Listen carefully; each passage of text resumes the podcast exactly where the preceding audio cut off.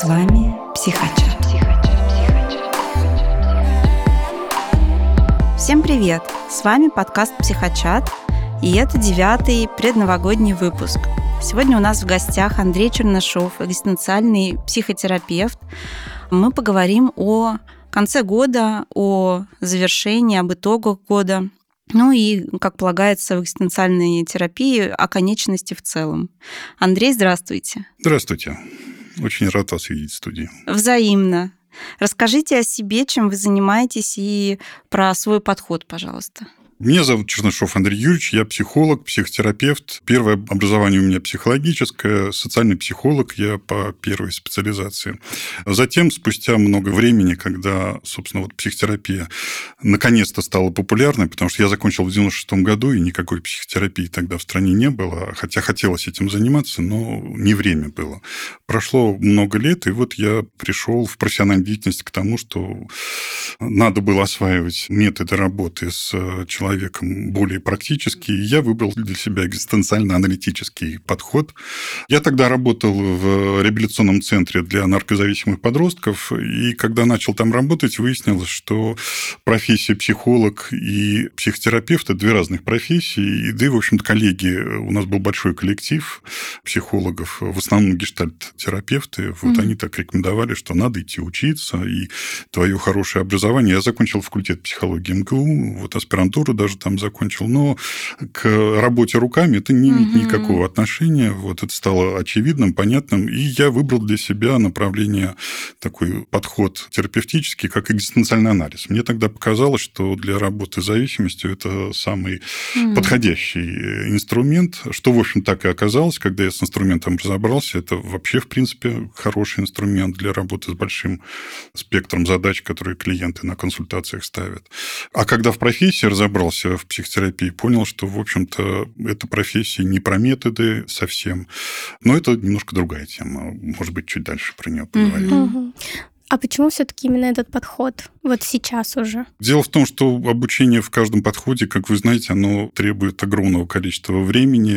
Это время исчисляется годами. Mm, вот. Да. И если уж ты в чем-то начал специализироваться, то налево, конечно, хочется посмотреть, но и профессионально развиваться в том, в чем ты уже состоялся, это бесконечная тема. Поэтому mm-hmm. гештальт для меня интересен, но я двигаюсь в той колее, в которой mm-hmm принял решение. Вот. Я тогда работал в реабилитационном центре, как я уже сказал, для наркозависимых подростков. Есть такой в Люберцах государственное казенное бюджетное учреждение Центра Ариадна, где проходит реабилитацию мальчишки и девчонки 13-18 лет. И вот для работы с зависимостью мне показалось, что экзистенциальный анализ – это самый подходящий инструмент. Он э, дает хорошие инструменты для помощи подросткам в освобождении от зависимости. Вот мне тогда так показалось. Угу. Вот. Ну, я до сих пор так считаю. Хотя гештальт не изучал. А, а я, кстати, смотрю налево. я, я, несмотря на то, что гештальтерапевт, я прошла годичную специализацию по экзистенциальным аспектам в гештальтерапии, экзистенциальному подходу. То есть что-то такое смежное. Но в сторону экзистенциальной терапии, анализа я Поглядываю. Ну, в Ранхиксе я вот преподаю экзистенциальный подход в психотерапии. Уже третий год читаю курс э, соответствующий. Возьму на заметку. Ну, у нас сейчас получила лицензию Ассоциации экзистенциальных психологов, психотерапевтов на образовательную деятельность, и очень расширился спектр и всяких спецкурсов частных, и вообще по базовой подготовке. Так что могу потом отрекламировать, если хотите. Да, мы ссылочку оставим да. в описании. Угу. Ага. В чем особенность экзистенциальной психотерапии, как она работает? Ну, если в двух словах про экзистенциальный подход говорить, то самое, наверное, важное и самое главное в экзистенциальном анализе это то, что он помогает человеку жить эту жизнь с внутренним согласием, с самим собой, с внешним миром, с обстоятельствами мира и принимать решения относительно собственной жизни с полной ответственностью, удерживая эту ответственность в собственных руках. В общем, это такие общие слова, которые, наверное, могут считать своими и э, гештальт-терапевта. Но в экзистенциальном анализе есть для этого свои методы, которые помогают человеку взглянуть на себя и на мир с определенной точки зрения. И вот краеугольный камень – это внутреннее согласие, когда ты угу. спокоен, умиротворен и принимаешь решение с уверенностью, что это самое правильное решение. Угу. Вот экзистенциальный анализ в этом оказывает помощь. Мне очень нравится, вот в отличие от э, гуманистических подходов, где есть терапевт, клиент, и они друг на друга влияют, что в экзистенциальном подходе есть еще как бы третий субъект, данности, которые влияют и на терапевта, и на клиента. Мне кажется, что это как-то очень ближе к жизни. Клиент и терапевт не в вакууме на них обоих влияют эти данности, и мне вот это нравится в экзистенциальном подходе. Мне кажется, что в отличие от э, того же гештальта, ну, это как-то ну, больше Ну, терапевтический процесс – это процесс сложный, и там, конечно, есть некая своя магия, но, по правде говоря, человек может помочь себе только сам. Угу. И консультант, психолог или психотерапевт, он помогает э, человеку эту ответственность за собственную жизнь взять на себя. Вот это важно. Есть, конечно, разные там способы, приемы про самодистанцирование, там, про взгляд на самого себя, но прежде всего это человек, который решает сам какие-то, ну, принимает решения относительно собственной жизни. Вот помочь принять эти решения – это вот один из инструментов экзистенциального анализа. Есть даже такой специальный метод, персональный экзистенциальный анализ. Он угу. называется, когда вот человеку помогают методично, строго посмотреть на собственную жизнь, увидеть ее во всех нюансах и отнестись к этому и принять какое-то решение. Если это решение связано с изменением собственной жизни, то разобраться в том, как это изменение привнести в собственную жизнь, реализовать и таким образом изменить собственную жизнь. И отойти вот от этой парадигмы, я приду к психологу, и он мне поменяет мою жизнь. Да, это большая проблема, когда я дошел, доктор, вот нати, лечите меня. Да. И, конечно, это такая иллюзия. Мы привыкли, что мы, когда приходим в поликлинику к терапевту, нам выписывают какие-то таблетки, и нам э, помогают. А здесь, конечно, история совсем другая. Но это не данность экзистенциального анализа, это вообще в психотерапии так. Если человек пришел, то помочь себе может только он сам и другой человек ему нужен, ну, как э, как помощник, а не как э, доктор, который лечит. Вот угу. это большая иллюзия, конечно, и с ней приходится обходиться. Вот. Как такой проводник, да, сопроводитель какой-то на этом пути. Да, эпитетов тут много разных да, всяких, да. Да. Да. Ага. да, сейчас подходит конец года, и декабрь часто очень сложный, такой месяц для многих. Как по вашему мнению, как вот э, влияют эти дедлайны, длинные каникулы? Ну, что здесь э, важно с, с Новым годом? Э, важно то, что Новый год создает некоторое напряжение, конечно же, и у людей, и в обществе. Вот сегодня вот мы добирались до студии и столкнулись с тем, что плотно на дорогах, и угу, это накладывает отпечаток. Нужно закладывать больше времени на, на дорогу, принимать это в расчет. И, безусловно, это создает напряжение. И вот эта вот тема выдерживания напряжения, это тема такая, в общем, знакомая для экзистенциального анализа. Знакомая в какой части? Быть в этом мире, мочь быть в этом мире. И это еще и про то, чтобы мочь выдерживать, в том числе и напряжение, которое создает э, наша социальная жизнь, наше взаимодействие. И Новый год, безусловно, такое напряжение создает. Надо подарки всем предусмотреть, да, подумать о том, как ты проведешь э, это ближайшее время. Это уплотнение жизни, создание дополнительных каких-то сложностей в том ритме жизни, который мы ведем. И вот как люди с этим справляются? Люди справляются по-разному. И экзистенциальный анализ помогает с этим напряжением справляться, мочь быть в этом мире. А вот как люди справляются? Mm. Какие есть варианты? Или что бы вы посоветовали да, нашим зрителям? Mm. Ну, прежде всего, для того, чтобы с этим справляться, нужно быть очень внимательным к самому себе, слушать собственные потребности, собственные нужды. А потому что если ты к финалу года пришел совершенно уставшим, то надрывать еще себя какими-то заботами, связанными с корпоративами, с какими-то встречами, это совершенно ну, такое беспощадное отношение к собственному здоровью. И иногда я бы советовал людям, которые вот э, чувствуют, что у них прям вот подперло совсем-совсем-совсем. Трезво отнестись к этим необходимостям, может быть, отказаться от них, несмотря на то, что они могут быть соблазнительные или прям вот, ну уж интересно-интересно. Ну уж в конце концов на корпоратив заставить э, приходить никто не может. Да? Это всегда такая достаточно ну, свободное посещение. Вот я на корпоративный Новый год ассоциации не пошел, потому что посмотрел, подумал, вот взвесил, соотнесся с самим собой и чувствую, что подустал я в этом году и решил не, не посещать это мероприятие. Хотя, да, с положительной точки зрения, там, ну, вот какие плюсы у этой встречи могли быть? Увидеться с коллегами, порадоваться, подвести итоги года, но для этого нужны внутренние ресурсы, которые на тот момент у меня отсутствовали. И вот я принял решение, что, наверное, нет, в этот э, раз я себя поберегу и э, займусь другими делами, более спокойными. То есть принимать себя во внимание, соотноситься с собой – это хороший способ не переходить ту грань, за которой будет слишком сильное напряжение, которое может к выгоранию привести или к другим каким-то неприятным последствиям ну вот от многих слышу, дотянул до каникул, каникулы наступили, заболел, все каникулы проболел. Вот это как последствие да, такого игнорирования своего состояния.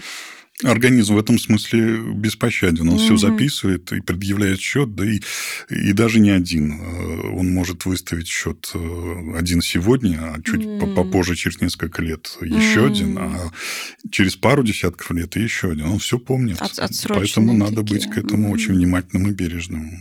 Угу, угу. Полезно ли подводить итоги года? Как вы считаете? В экзистенциальном анализе есть на эту тему собственный взгляд, и взгляд этот в чем, собственно, заключается.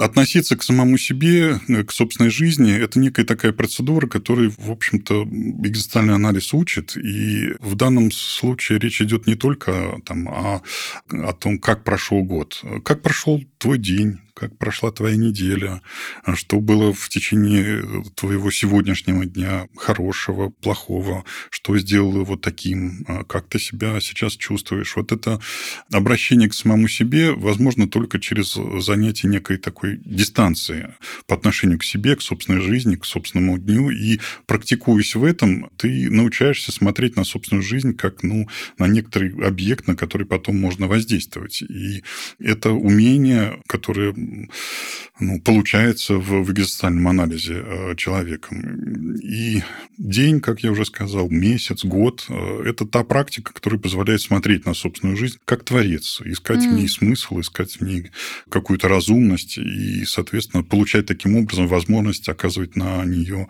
влияние. И, соответственно, mm-hmm. подвести итоги года – это хорошая процедура, чтобы понять смысл своей жизни в этом году и отнестись к этому, и, возможно, изменить что-то если это требуется, ну, в лучшую сторону, естественно. Угу.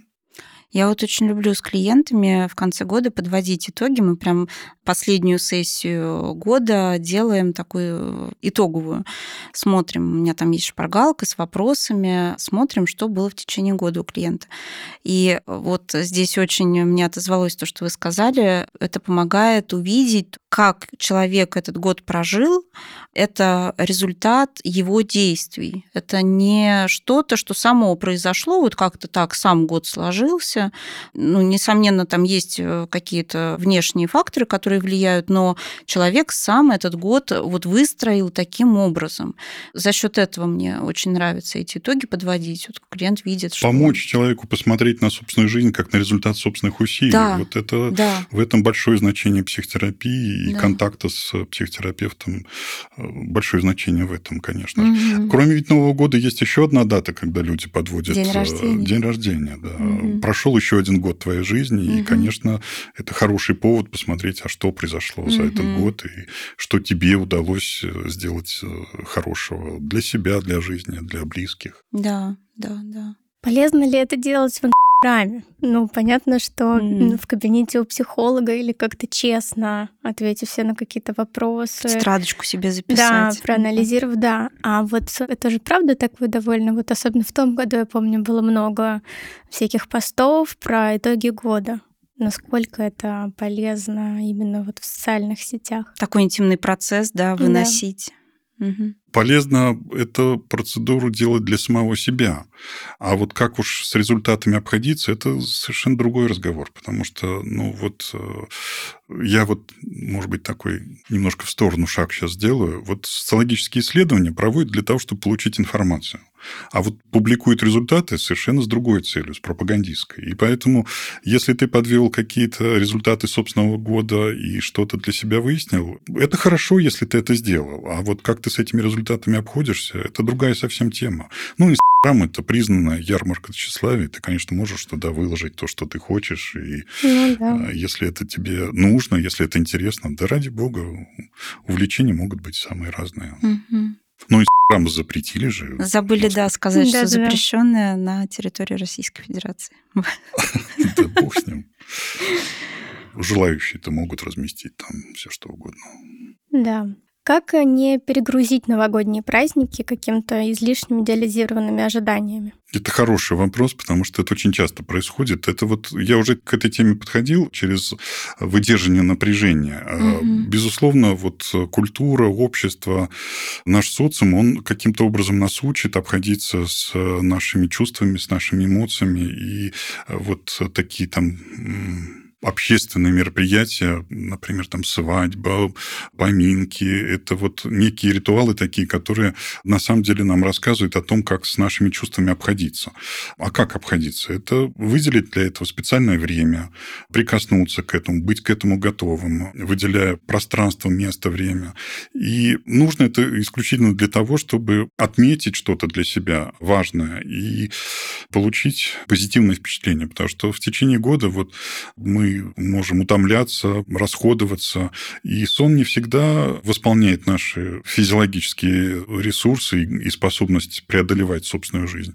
И получение радости от праздников – это ну, такая необходимая психотехническая процедура, если это можно так назвать, для того, чтобы иметь ресурс сил для проживания собственной жизни. И вот сделать так, чтобы праздник тебя наполнял, это, в общем-то, ну, такая задача не непростая. Несмотря на то, что общество нас учит этому, да, надо быть к этому внимательным и проходить праздники так, чтобы они принесли нам радость, а не расстройство, не переутомление. И для этого надо просто слушать э, самого себя. Вот праздник в радость или в тягость. Ну, бывает так, что вот день рождения проходит, пришло куча гостей, а хозяйка сосредоточилась на угощениях и так этот праздник ее утомил, что в общем, никакой это не праздник. Это вот совершенно неправильно. Нужно в целом эту картинку видеть и понимать, сколько ресурсов ты туда вкладываешь, сколько получаешь, так, чтобы это, это было праздником, а не, не какой-то второй работой. Вот. Угу. Слушать себя. Да, слушать себя дать место этому, это еще про какое-то замедление, про какую-то остановку. Да, мы живем в совершенно сумасшедшем городе, где угу.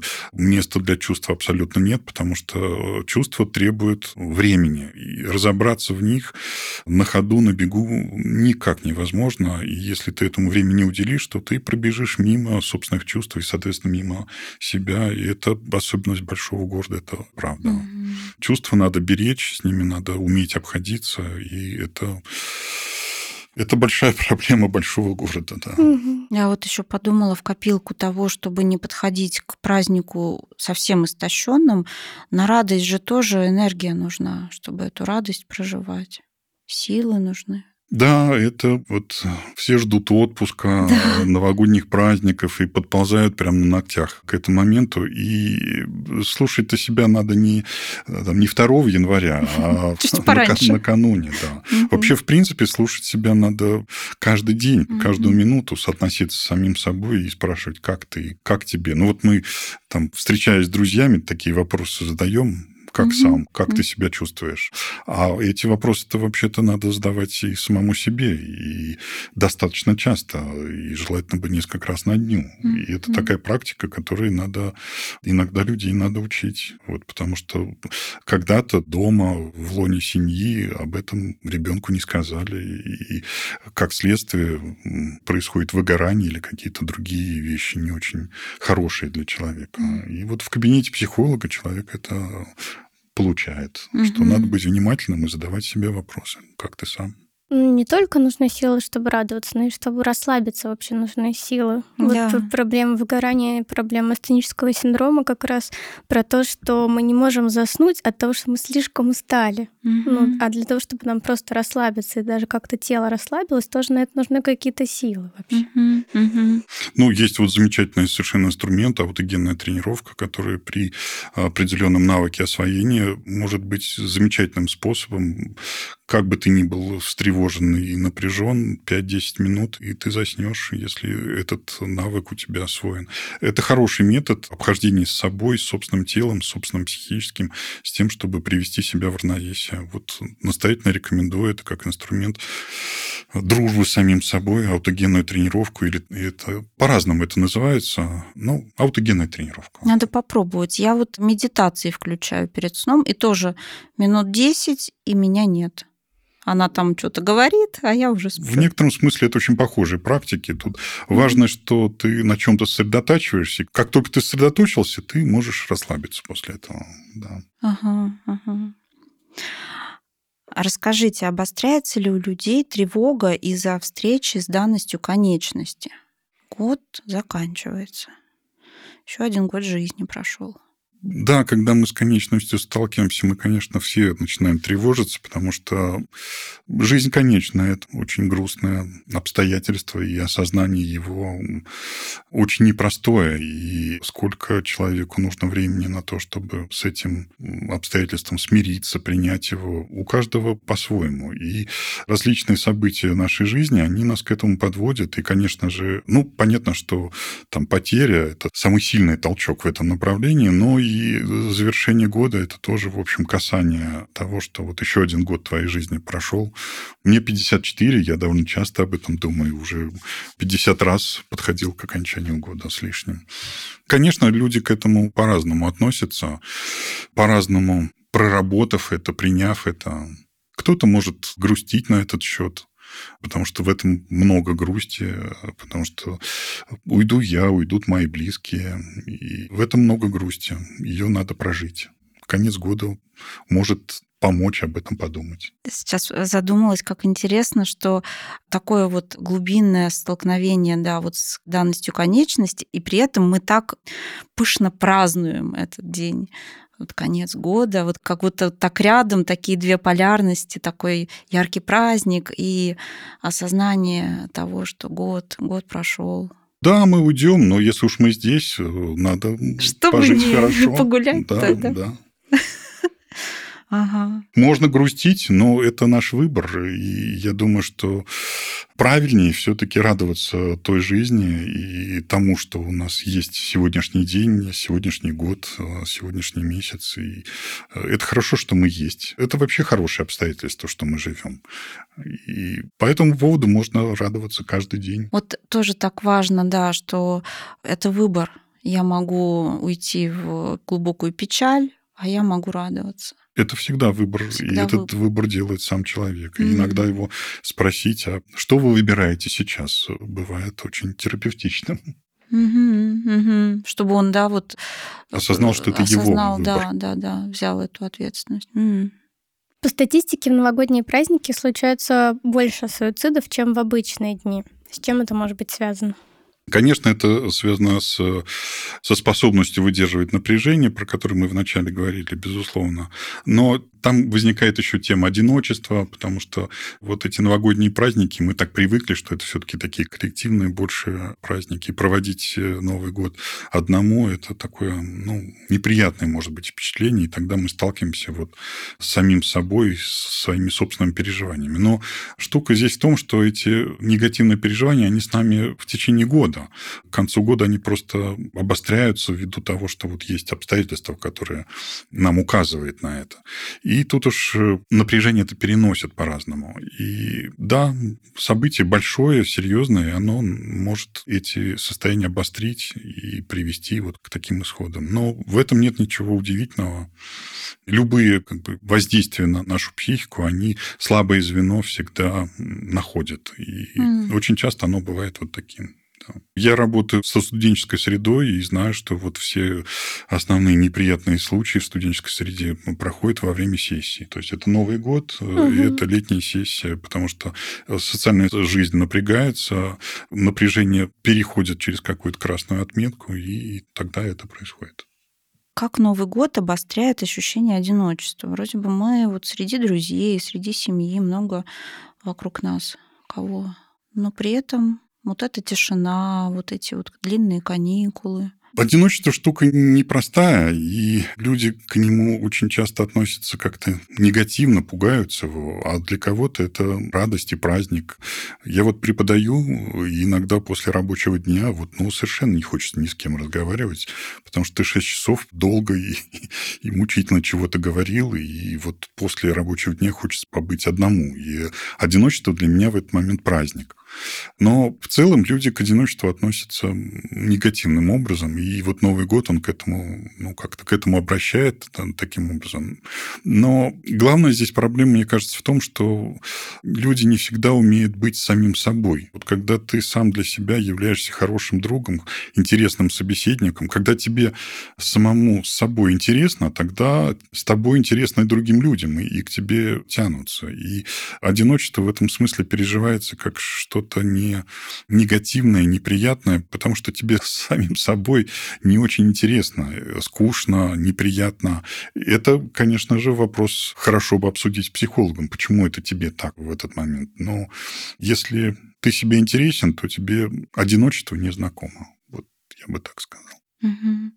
Я обожаю 1 января когда тишина, и на улицу выглядываешь, и там людей особо нет, и телефон молчит, все спят или салатики кушают. И вот, вот эта тишина, самый тихий день в году для меня. Я так его жду. Еще Москва прекрасна ночью да. новогодняя, да. да. Без москвичей и гостей столицы. Очень так идешь, она пустая и красивая, и вся для тебя. Я люблю по ночной Москве новогодней ходить. Я не пробовала. Это, конечно, круто, но, но я вот думаю про себя. Для меня, ну вот правда, Новый год, он в целом так подается для всех, как какой-то семейный, какой-то вот такой общественный праздник. И как будто бы проводить его одному, например, как будто бы, ну, не очень, ну так, порицаемо, да, скажем так, как-то стыдно, может быть, или еще вот что-то. Это во-первых. А во-вторых, я думаю о том, что вот, ну, вы, как-то говорите там про свое одиночество, как вам это нравится. Я вот думаю о том, что, блин, у меня вот в новогодние праздники всегда какая-то хрень происходила. Я могла написать бывшему своему именно в новогодние праздники. И это было ужасно. Ну, это прям остро ощущается одиночество именно mm-hmm. вот в эти длительные какие-то выходные. Могу поделиться лайфхаком своим новогодним. Давайте. Э, я на Новый год очень люблю вот, ну, Традиционно, конечно, вот встречается Новый год, в полночь открывается шампанское, мы там чокнулись. И через какое-то время я сажусь за руль, у нас в багажнике ящик шампанского и тортик, и мы едем к друзьям. И вот за ночь можно успеть к двум, к трем друзьям приехать. Я один раз это сделал, э, и мне понравилось, потому что, ну, вот традиционно, я уже в том возрасте, когда люди мало на всякие тусовки соглашаются, ближе уже и чаще со своим семейным кругом.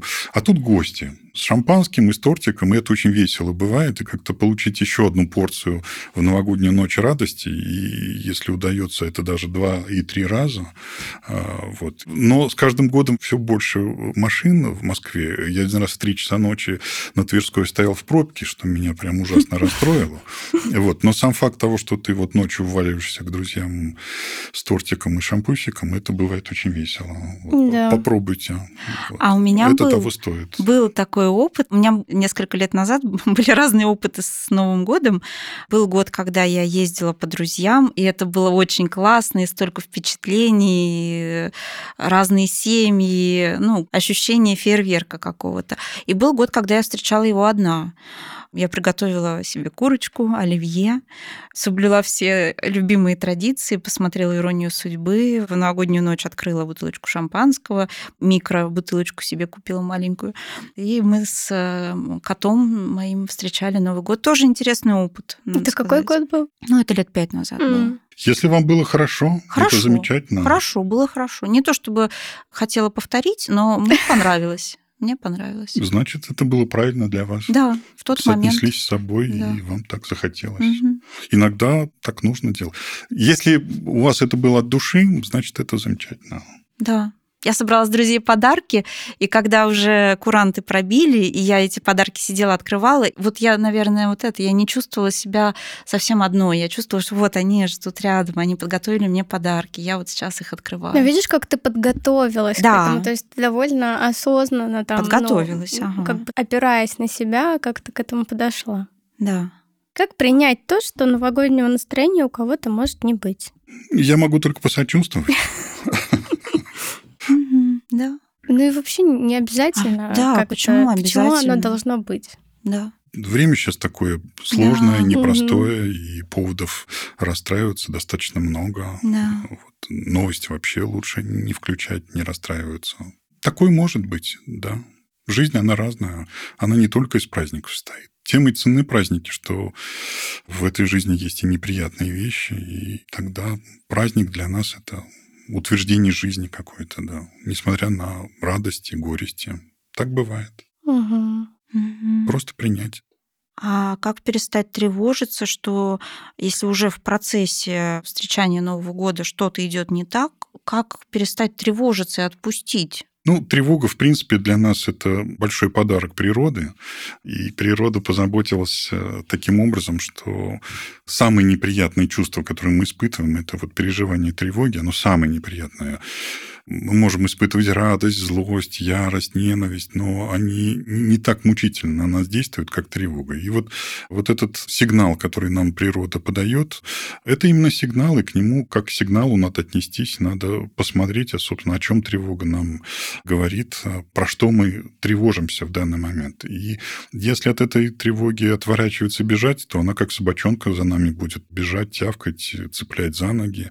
А если обернуться и посмотреть на нее, разобраться, о чем эта тревога нам говорит, тогда она, собственно, исчезнет. Все вот режиссеры фильмов ужастиков это прекрасно знают, нагнетая обстоятельства и не предъявляя самый главный страх. Но как только этот страх на сцене появляется, ты видишь, что он маленький, лохматый, черненький и не совсем уж такой страшный. И поэтому, когда тревога нас догоняет, надо остановиться, обернуться к ней, уделить этому время, посмотреть на нее внимательно и, может быть, совершить какие-то действия, которые очевидно становятся при этом рассмотрении, о чем эта тревога нам сигнализирует. Прятаться от нее не надо, ее надо встретить и разобраться с ней, ну, в том смысле, что понять ее и отреагировать определенным образом. Не бояться. Да, вот страх, тревоги, он усиливает это состояние. Хочется от этого спрятаться, не смотреть туда. Это что- неприятное чувство, Да. как я уже сказал. Природа об этом позаботилась. Да. Но вот, собственно, экзистенциальный анализ э, в том числе этому и учит. Да? Повернуться к тому явлению, которое внутри тебя происходит, э, лицом. Не убегать от него, а посмотреть на него. И тогда твоя жизнь будет более комфортной, сносной, приятной и исполненной так, как ты хочешь. Да? А бежать от страха можно, конечно, бесконечно долго, всю жизнь. Это такая терапия смелостью получается. Посмотреть. Ответственностью. Ответственность. Ну, может быть, еще шире вообще на чувства а, обратить внимание. Это такой излюбленный вопрос, который все психологи задают своим клиентам. А что вы сейчас чувствуете? Мгм. Вот. И, по правде говоря, меня иногда даже злит такой подход. Ну, как это такой вопрос людям задавать? А если люди не умеют э, обходиться собственными чувствами? Ведь это правда, что этот вопрос ставит э, человека в тупик. Прежде всего потому, что у него нет умения, навыка и понимания того, как с этими чувствами обходиться. Его не научили в свое время. И когда вот так в лоб спрашиваешь, зачастую люди на вопрос, а какие вы чувства знаете, начинают запинаться на пятом-шестом пункте. И хотя я где-то классификацию вот этих чувств и переживаний нашел, там было больше ста наименований. Да, а вот в среднем обыватель может назвать там, ну, ну 5, ну 10 пунктов. И если уж с называнием возникает проблема, то с идентификацией и развлечением этих чувств внутри себя у человека могут быть большие сложности. И я как-то однажды нашел забавную метафору, которую я все время клиентам рассказываю, ну, когда вообще начинаем мы о чувствах говорить, потому что это некоторая практика, которой, безусловно, надо учить. Да? А, собственно, если бы ну, человек умел разбираться с собственными переживаниями, собственными чувствами, он, может быть, и не дошел бы до кабинета психолога, и не было бы у него нужды в каких-то психологических консультациях. И вот такие азы ну, преподавать даже можно это слово, если не бояться. Так, психообразовывать клиента. Да, угу. какое-то такое это прям образование. Часть да. работы, да. Вот мы, когда смотрим внутрь себя, э, вот такие яркие эмоции, типа там, ну, особенно вот негативные, да, злость, ненависть, э, ярость, мы идентифицируем очень легко, потому что они как сугруб там лежат, закрывая все, и мы кроме этого больше ничего не видим. А вот в обычной жизни мы испытываем довольно много разных чувств одновременно, и они в нас присутствуют, и мы как когда внутрь себя смотрим, мы... Вот метафора мне это понравилась. Что на самом деле мы видим, когда смотрим внутри себя? Внутри себя большой такой тазик с винегретом, вот, где в мелкую нарезку лежат огурчики, что там винегрет закладывают? Картошка, морковка. Картошка, морковь. И все это сдобрено свеклой. И пойди разбери, где там зеленый горошек, а где угу. огурчик. И а что, собственно, требуется в этот момент, чтобы разобраться. Нужно какое-то время для того, чтобы вот это все очистить и посмотреть, о, это, оказывается, горошек. Произвести некоторую работу, и для этой работы нужно быть готовым, да, то есть открыться этим чувством нужно. И когда мы вот эти условия соблюдаем, мы начинаем лучше понимать, собственно, вот на что мы в данный момент смотрим. И, безусловно, фактор времени, который мы на это выделяем, он решающий. На бегу, как я уже говорил, это совершенно невозможно сделать. И вот этой культуре обхождения собственными чувствами надо учить, потому что она такой краеугольный камень, что ли, mm-hmm. да, это ключ, который открывает нам нашу внутреннюю жизнь. Потому что все наши чувства, они указывают на наше отношение к тому, что с нами происходит, они указывают на смысл происходящих с нами событий. И не разбираясь в собственных чувствах, мы не понимаем ни жизнь, ни себя, ни поступки других людей. Только вот всматриваясь в чувства, которые возникают, мы понимаем смысл. Чувство – это смысл происходящего. Да, и, и часто вот даже клиенты говорят про тревогу, но на самом деле за этой тревогой куча разных других чувств. И если вот к ним уже приходить, то как-то и тревога спадает. Угу. Очень часто ведь подмены всякие происходят. Да? Mm-hmm. Опять же, чем лучше человек обходится своими переживаниями, тем точнее он в своих формулировках. Потому что он вам может рассказывать одно, а в реальности испытывать совершенно другое. И вот продираться через вот это вот неверное информирование бывает зачастую довольно сложновато. И mm-hmm. на это может уходить довольно много времени, mm-hmm. чтобы понять, что на самом деле происходит с человеком. Потому что вроде бы мы все используем русский язык для общения, но семантика mm-hmm. слова может быть для нас одна. А вообще сейчас э, психологические термины в таком ходу, что уже прям страшно становится. Да, да? Человек да. приходит к тебе навстречу и, и рассказывает, что с ним происходит. Да? И можно повестись на это, mm-hmm. и это будет, конечно же, неправильно. Надо свою точку зрения составить и понять, увидеть, что с человеком происходит. Потому что он может ошибиться и mm-hmm. использовать слова не совсем совсем верно, не совсем точно. Угу. И вот про желание еще думаю, что чувство это же как сигнальная система, э, помогающая определить желание, что мне хочется вообще вот сейчас прям. И когда вот клиенты приходят и говорят, я не знаю, что я хочу, ну вот не знаю. Вот здесь тоже хорошо обращаться к вот этому информированию, обсуждению чувств, научению, как распознавать чувства. Иногда можно через самого себя это показывать. Да? Вот мне ага. сейчас не очень удобно здесь сидеть. Да? Мне очень приятно сидеть в компании молодых, красивых девушек да, вот в студии. Да? И это все одновременно вот я в этот момент испытываю. Да? Немножко хочу пить. Да? И это вот я отдаю себе в этом отчет. Вот, а если это много желаний, много впечатлений, это же, правда, так человеку, у которого нет этого навыка, как тяжело в этом разобраться. Вот э, сеансы разговоров с психологом как раз там этому место есть. Mm-hmm. В этом можно тренироваться, в этом можно практиковаться прямо здесь. И психолог всегда задает эти вопросы. А как вам сейчас, что вы сейчас чувствуете, что переживаете? Прямо здесь сейчас. Mm-hmm. Ну что, к блиц-опросу? Угу. Блиц-опрос. Андрей, что такое любовь? Вопрос сложный. Блиц-опрос как раз смысл в том, чтобы отвечать вот быстро и коротко. Мы уже столько собрали разных вариантов. Да.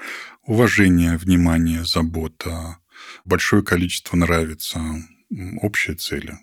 Угу. Большое количество нравится. Это когда много интересов общих, да? Правильно? Взаимно нравится. Взаимно. Ага. Угу. Симпатия. Симпатия, ага. Внимание, уважение, забота, взаимная симпатия, общие цели. Ага. Равно любовь. И это мы же не только про романтическую любовь говорим, да? Да это вообще признаки хороших отношений. Mm. Угу. Спасибо. Так. Что такое терапия для вас? Все основные патологии, которые знакомы психотерапевтам, они в корне своем имеют не очень хорошие отношения в той социальной системе, где ребенок родился и воспитывался. И приходя к психотерапевту, человек встречается с системой хороших отношений, и они являются лечебными. Вот я однажды произнес фразу, которая мне самому понравилась. Мы лечимся и калечимся об другого. Про вот это и есть психотерапия. Да? Угу. Угу. Если бы не психология, то что? Если бы не психология, то экономика. Экономика? Почему? Был такой замечательный философ и публицист позапрошлого столетия Карл Маркс. Вот он сказал замечательную фразу «Промышленность – это открытая книга человеческих потребностей». Вот для того, чтобы хорошо разобраться в экономике, надо понять человека, и вот таким образом можно к изучению человека подойти. Если А-а-а, не, не психология, да. то через экономику. А, вот то есть все равно фокус на человеке вам интересен. Ну, фраза-то замечательная. Да. Промышленность – открытая книга человеческих потребностей. Да. То есть все равно человек вам интересен. Конечно. Угу. Что еще может быть более интересное, чем человек? Это правда. Ну, поэтому и психологи здесь все. Да. Ну что, будем останавливаться. Наш предновогодний выпуск подходит к концу. Андрей, большое вам спасибо, что вы уделили нам время, пришли, поговорили на такую, ну, мне кажется, нестандартную тему. Про Новый год не так часто говорят, тем более в разрезе экзистенциальной угу. терапии. Да, спасибо большое. Хочу всем слушателям пожелать бережного отношения к себе и внимательного к себе отношения. И вам будет хорошо тогда. С Новым годом! Присоединяемся. Здоровья вам, с Новым годом! Здоровья, да, с Новым годом!